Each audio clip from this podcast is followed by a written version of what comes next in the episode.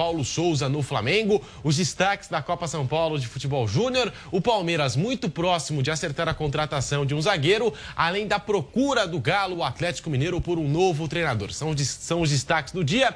Você vem junto com a gente e vamos começar Mas pela Copa São Paulo. de um destaque. Qual? Um destaque que aconteceu agora há pouco. O Ronaldo, coletiva que foi dada pela primeira vez como um dos caras aí que vão cuidar desse, desse novo Cruzeiro. Ronaldo deu a primeira entrevista e a gente vai exibir alguns trechos daqui a pouquinho. E deu algumas declarações importantes, declarações fortes. Em determinado momento da coletiva, ele foi perguntado se poderia recuar depois de assinado o contrato e tal.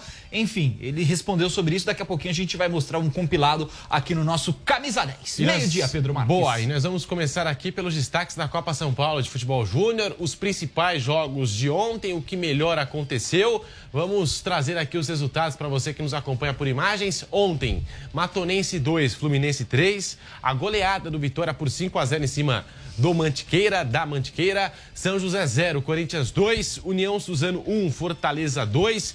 O Fluminense do Piauí foi derrotado pelo Bragantino por 1 a 0. São Raimundo 0, Portuguesa de Desportos 1. E o União Mogi foi derrotado pelo Internacional por 3 a 0. Agora os jogos de hoje, Gabriel Dias. Vamos lá, partidas de hoje: Itapirense e Cruzeiro, Nacional e Curitiba, Água Santa e Palmeiras. Palmeiras entra em campo daqui hoje, né? E vale lembrar que o Hendrick testou positivo para Covid-19. São Caetano e São Paulo. SKA Brasil e Vasco Oeste e Flamengo, os jogos que estão na tela para você que acompanha o Camisa 10 em todo o Brasil, partidas da Copa São Paulo 2022 e essa baixa a gente falava ontem do Hendrick aqui no Camisa 10, testou é. positivo para Covid, Vamos ver quando é que ele volta, se volta ainda nessa Copa São Paulo, né? Dificilmente. E o elenco do Palmeiras agora já soma 10 casos de Covid. Mas antes da gente falar do Palmeiras, vamos trazer aqui o gol da Copinha, o grande destaque da rodada do meio de campo, né? Nós temos aqui as imagens para você que nos acompanha no camisa 10 da Jovem Pan. O gol do Fest Clube do meio de campo.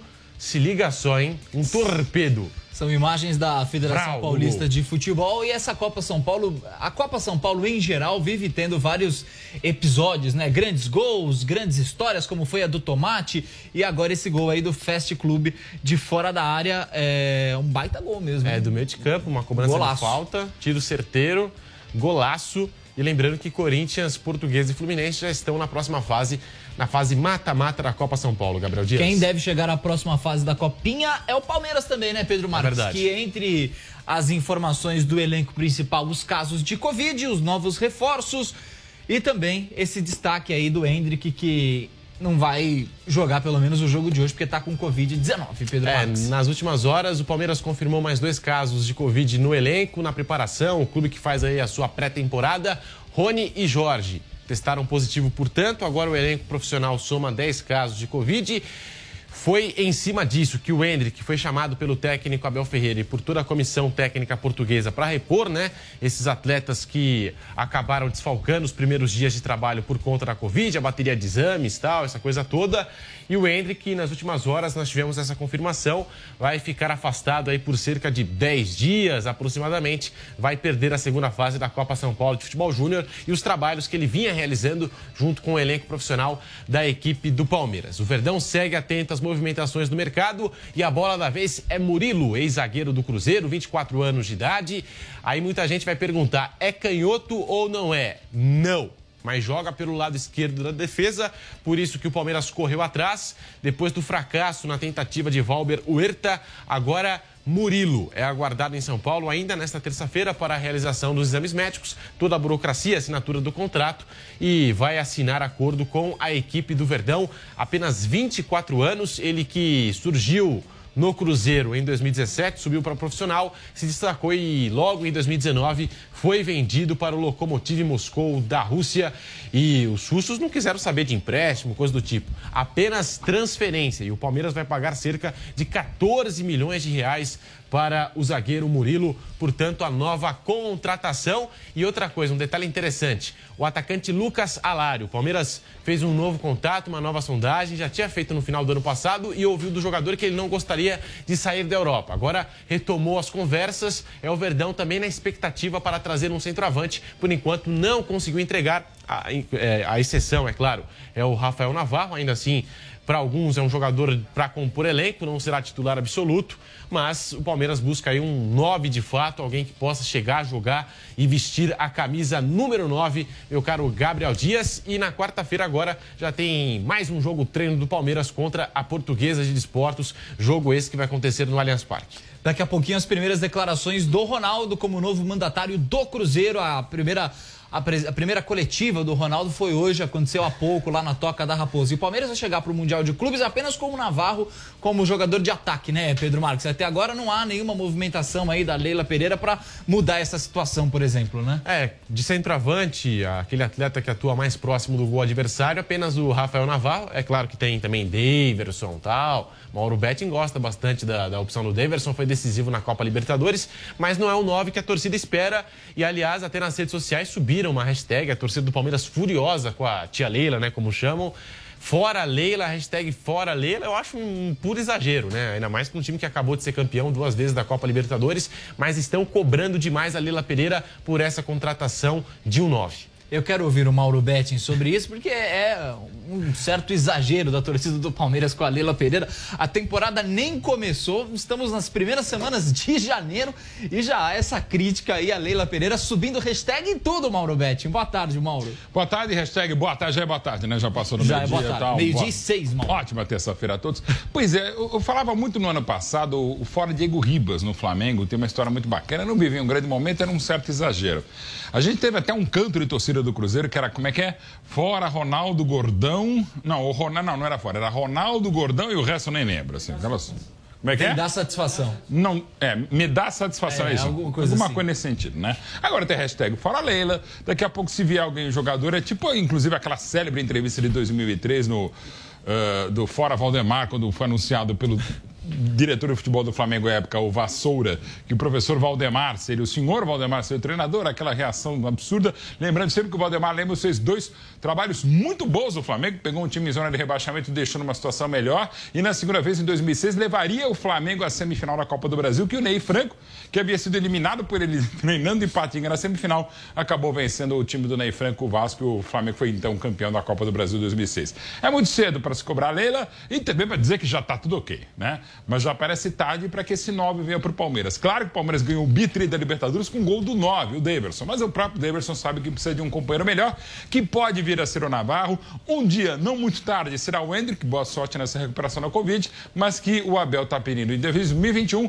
para não dizer que desde o Natal de 2020, o Abel não pediu um centroavante para o Palmeiras. E a Leia não completou um mês ainda, né, à frente do Palmeiras, né? Que coisa. É. Quem ainda também não completou um mês à frente do Cruzeiro foi o Ronaldo, né? A gente separou as principais respostas que ele deu na coletiva que foi realizada agora há pouco lá na Toca da Raposa e foram declarações importantes, inclusive em determinado momento perguntaram a ele se poderia haver uma chance de, de ter um recuo. Voltar de, atrás. Voltar atrás. Ele disse que não, mas que no contrato tem a cláusula, ele pode desistir a, a, a qualquer momento. Qual vai ser a primeira resposta, meu caro Márcio Reis? O que, é que temos aí do Ronaldo nessa coletiva de apresentação no Cruzeiro? Possibilidade de fechar, né? Esse, de deixar o de, clube. De deixar o clube. Justamente sobre isso que a gente falava agora há pouco. Vamos ouvi-lo. Há risco de você voltar atrás e não ir até o final nesse processo de compra desses 90% do Cruzeiro SAF? Obrigado. Bom, ah, tecnicamente sim. É, no, no contrato há essa saída, mas não é está longe da minha cabeça, do meu pensamento é, desistir do projeto. É, no momento a gente está realmente no processo de análise do, do clube, entender é, o tamanho do buraco, o tamanho, o tamanho da, da dívida, entender os credores, enfim, tem muita coisa por entender ainda no clube. Mas o meu desejo é continuar e ficar aqui é, até fazer com que o clube volte a ser grande como era antes.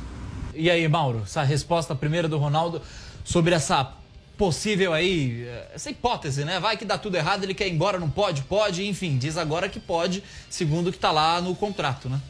Eu não sei interpretar muito as coisas. E o pessoal fala, pô, você tá coçando aí, não tem nada para coçar. Não, tem, é meu cabelo tal.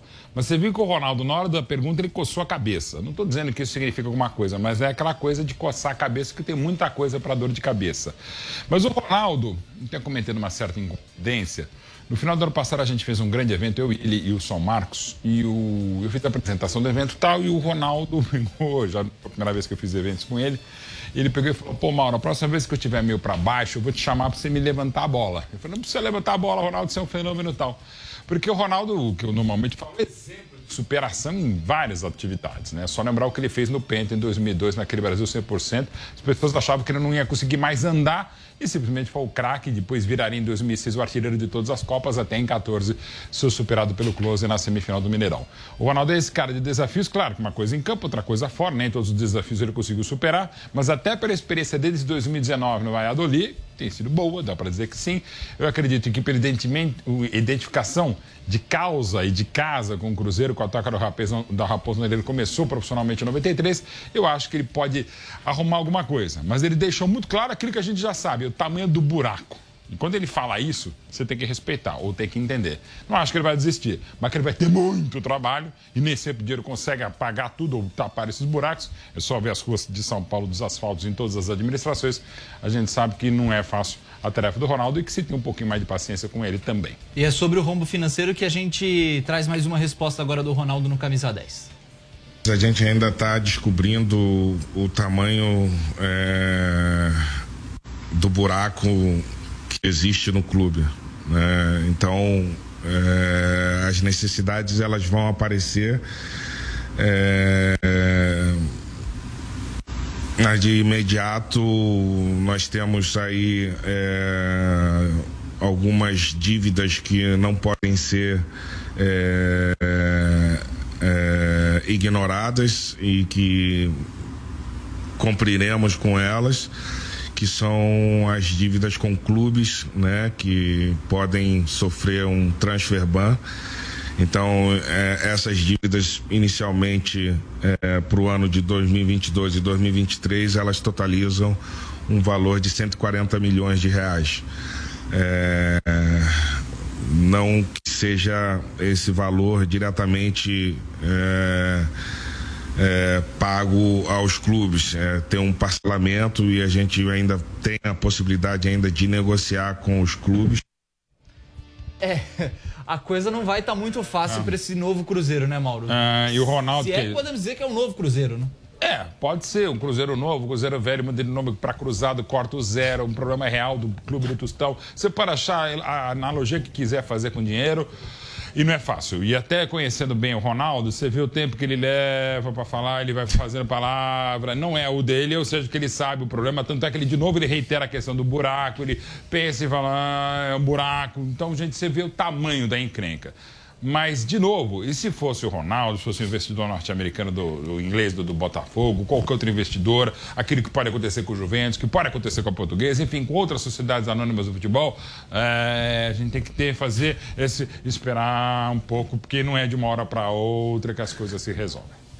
Boa. É isso aí. Mauro volta daqui a pouquinho para falar mais aqui no nosso Camisa 10, meio-dia e 13. A gente vai virar a página para falar do Corinthians tem novidade chegando, o time vai se reforçando, ainda não sabemos se vem ou não o Diego Costa, muita indefinição sobre esse assunto. O torcedor do Corinthians quer mais reforços, mais e mais. Meio-dia e 13, Kaique Silva e o Corinthians, Kaique. Abraço para vocês e o Corinthians ganhou na Copinha mais uma vez, garantiu 100% de aproveitamento nessa primeira fase. O grande destaque do Corinthians nessa partida foi o garoto Pedro, ou Pedrinho também, como ele é chamado pelo torcedor, nascido em 2006, tem apenas 15 anos, a mesma idade idade do Hendrick, inclusive os dois já frequentaram juntos seleções de base. É mais um garoto muito promissor da base do Corinthians.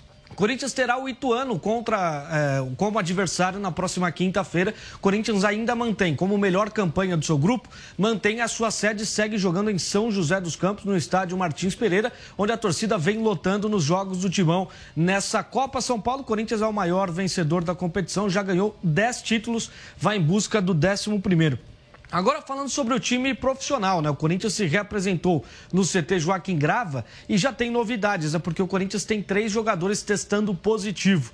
Daqui a pouco deve sair uma atualização do treino. Na parte da manhã, o Corinthians segue treinando em dois períodos e devemos ter atualização dessa lista. A gente torce para que não tenha nenhum novo nome, mas daqui a pouco o Corinthians deve informar ao longo da tarde. Você será muito bem informado aqui na Jovem Pan. A doutora Ana Carolina Ramos e também o preparador físico o Flávio de Oliveira, eles falaram sobre esse começo do Corinthians, sobre os jogadores que estão é, testados positivos e já estão em isolamento e também sobre os primeiros trabalhos sob o comando técnico do treinador Silvinho. Eles falam aqui no Camisa 10.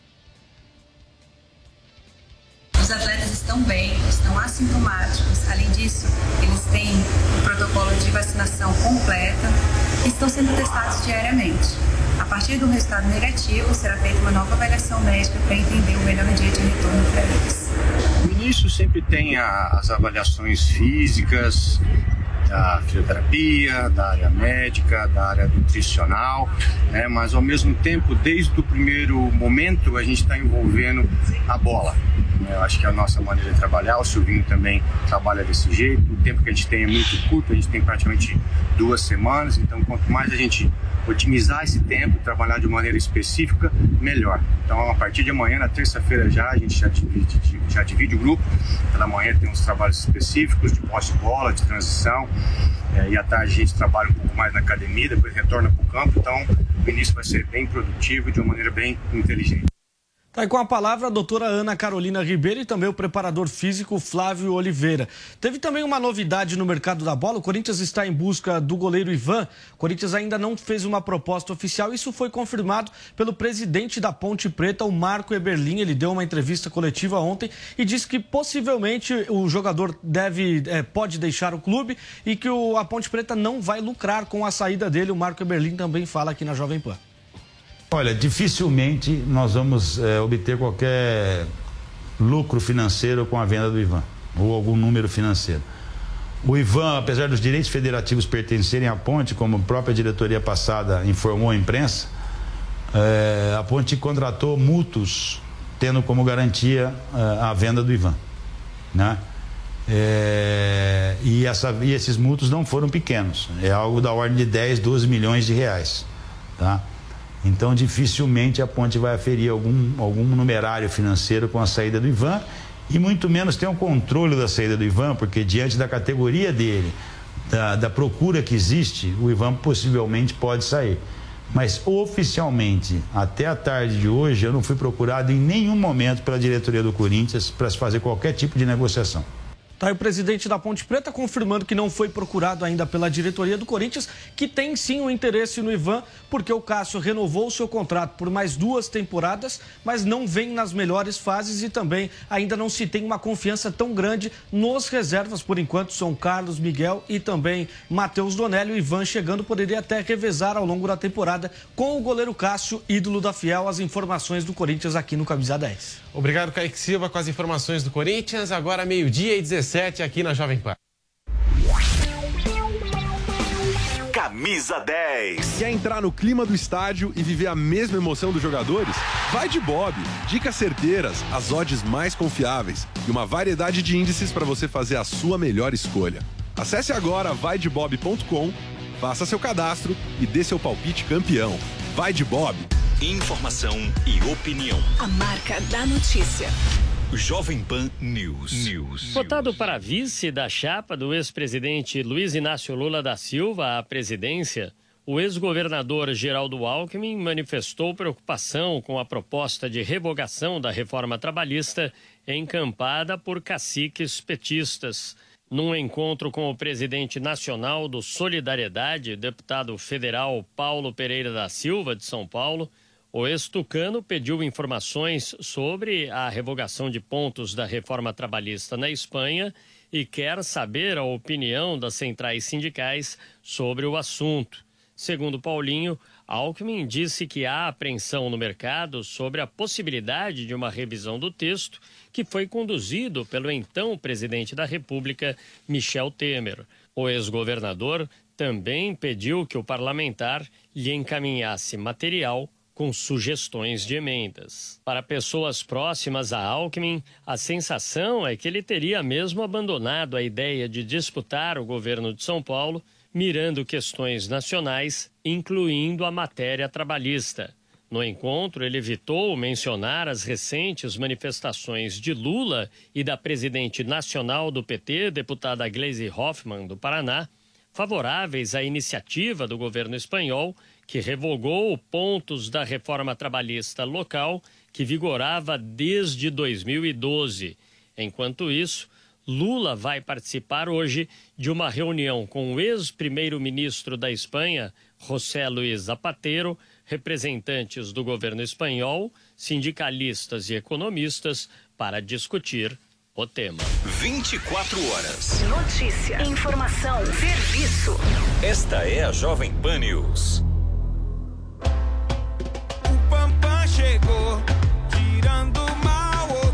Cansada da mistura de odores que o seu odorizador de ambiente deixa no banheiro? Acabe com o mal pela raiz usando o Pampam, o bloqueador de odores sanitários mais potente do mercado. Espirre cinco vezes na água do vaso antes de sentar e pronto. O mau cheiro será bloqueado e você vai aproveitar tranquilamente o seu momento Pampam. Pampam, use antes de fazer, ninguém vai saber.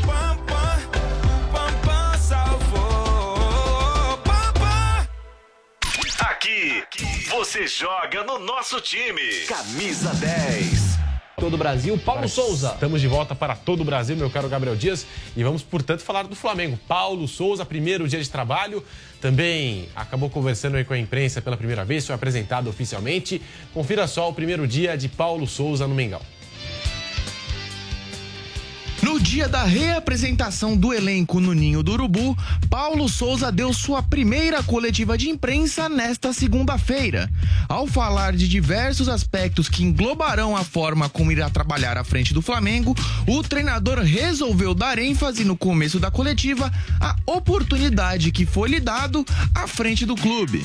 Primeiro, agradecer sem dúvida ao presidente por esta oportunidade, ao Marcos e ao Bruno, eh, que tiveram presente, eh, onde tivemos presente durante várias horas eh, eh, de conversa, de reunião, eh, onde, eh, no meu entender, eu já o disse, eh, a importância de um clube tão grande de tomar decisões importantes eh, e para isso é preciso conhecer as pessoas. E, foi exatamente aquilo que eles se propuseram.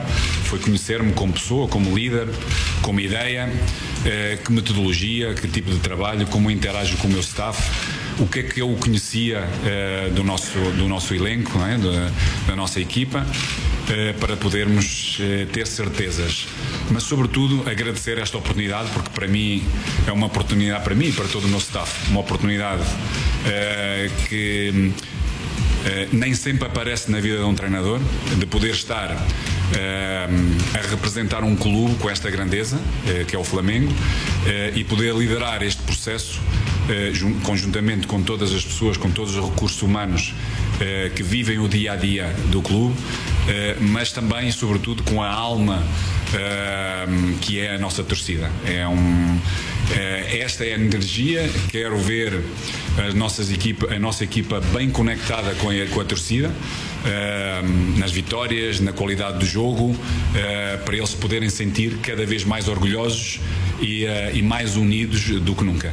Agradecer-vos eh, todo o carinho e, toda, hum, e todo o amor que têm vindo eh, a expressar de várias formas e estejam cientes que tudo, da minha parte, como da parte do meu staff, tudo faremos para poder honrar eh, este prestigiante e esta grandeza deste, do nosso clube. Treinador também falou a respeito do que fez abrir mão de ir à Copa com a Polônia para treinar o Flamengo. Acho que o Presidente eh, falou bem eh, o que é que realmente verificou eh, na conversa que nós tivemos. Entusiasmo, a grandeza do clube. a possibilidade de poder ganhar títulos conjuntamente com, com, com o nosso clube e eh, poder continuar a escrever eh, outras páginas para que fiquem bem marcadas na história e eu quero estar, presente na história do Flamengo. E esta é uma oportunidade que eu não poderia deixar de, de a ter. Falando sobre maneira de jogar, Paulo Souza explicou como pensa sobre futebol, se existe a possibilidade de Pedro e Gabigol jogarem juntos e o esquema tático preferido que será utilizado neste início de trabalho no Flamengo. Em relação eh, ao Pedro e ao Gabigol, não só, ou seja, eu penso que nós temos três eh, avançados eh, muito fortes e é, claro que só depois de poder estar a trabalhar no campo vamos entender é, melhor é, a capacidade de cada um dentro daquilo que é a nossa perspectiva, a nossa ideia, que está muito bem clara e só depois de interagirmos podemos tomar melhores decisões. Já noutros clubes e mesmo na própria seleção integrei em vários jogos três avançados e, e penso também o fazer.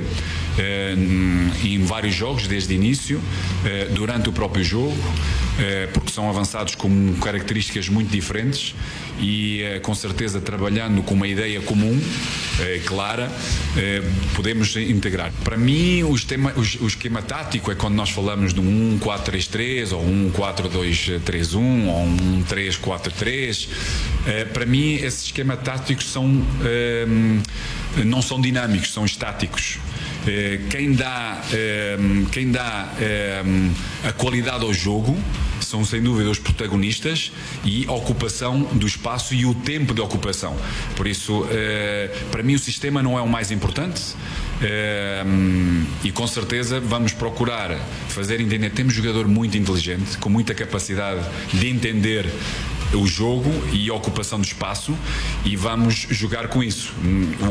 O que eu pretendo é que seja um, uma equipa uh, protagonista em todos os momentos do jogo, uh, dominadora, ou seja, pressionante, constante, uh, que tenha uma, boa, uma capacidade de controle do jogo com, com bola eh, que esteja sempre o mais perto possível e o mais tempo possível próximo da área adversária, onde tenha capacidade de momentos da perda ganhar o mais rapidamente possível. Eh, e esses são os conceitos gerais onde nós temos que trabalhar dependentemente do sistema. Por fim, suas primeiras impressões do elenco rubro-negro. As primeiras impressões foi de um elenco com muita qualidade, um, que precisa cada vez mais de compromisso, porque a qualidade não expressa eh, vitórias. Eh, somos um, um, um, elenco, para mim, um dos melhores da América do Sul, se não o melhor, mas não é suficiente para podermos ganhar títulos e jogos. temos, sem dúvida, que trabalhar mais que todos os outros e aí o, o compromisso individual e coletivo é fundamental. De cara nova, e comando novo. Esse é o novo Flamengo para a temporada de 2022, com promessa de muitas mudanças e de muito trabalho a ser feito. Mês de 27 está aí um resumão do que foi a primeira coletiva do Paulo Souza ontem com a sua apresentação aí ao Flamengo. Mauro, o que, que você destaca das principais respostas, as principais análises do Paulo Souza? Diga lá, Mauro Betting. Gostei muito, inclusive, gostei desse negócio aqui que tapa um pouco a minha barriga. É né? bem pouquinho, né? É, é bem pouco. Precisava ser um outdoor, né? Enfim, na testa do Márcio Espímpolo, né? Mas, evidentemente, é uma coisa boa. Inclusive, a gente não sabe o que fazer com as mãos, mas sabe muito bem o que fazer com a palavra Paulo Souza. Foi muito boa a entrevista dele.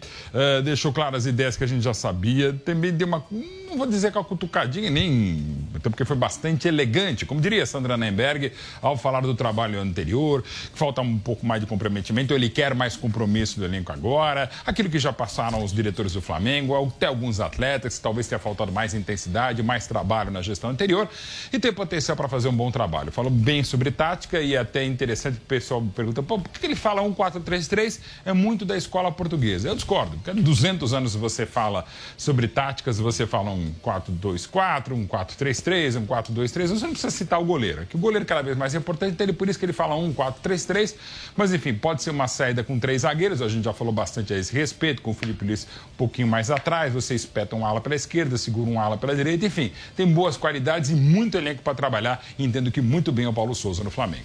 Ô Mauro, mais uma pergunta para você em relação aqui ao Paulo Souza Como você acha que o elenco do Flamengo vai receber ele depois que fez alguns pedidos, né? O telão gigante acho que não tem problema, mas não. ele pediu, por exemplo, que os atletas possam almoçar diariamente, todo, todos os dias ali juntos tal. O que, é que você acha da recepção do elenco ao Paulo Souza? Deve ser boa porque ele é mais cordato. Por exemplo, o Jorge Jesus é muito mais complexo no trato com atletas, comissão técnica, diretoria, e foi muito bem porque montou um time espetacular em 2019, o que já não aconteceu tanto no Benfica, o que também o levou a sair da equipe encarnada. O Paulo Souza já é mais low profile. Eu acho que ele vai se acertar e muita gente faz isso. Um treinador espetacular que é Nagelsmann, desde o Hoffenheim faz isso e cada vez mais você usa a tecnologia. Uns podem gostar, outros podem achar um exagero, frescura tal, mas eu acho que com o tempo e com o jeitão do Paulo Souza, as coisas coisas se ajustam na Gávea. Boa.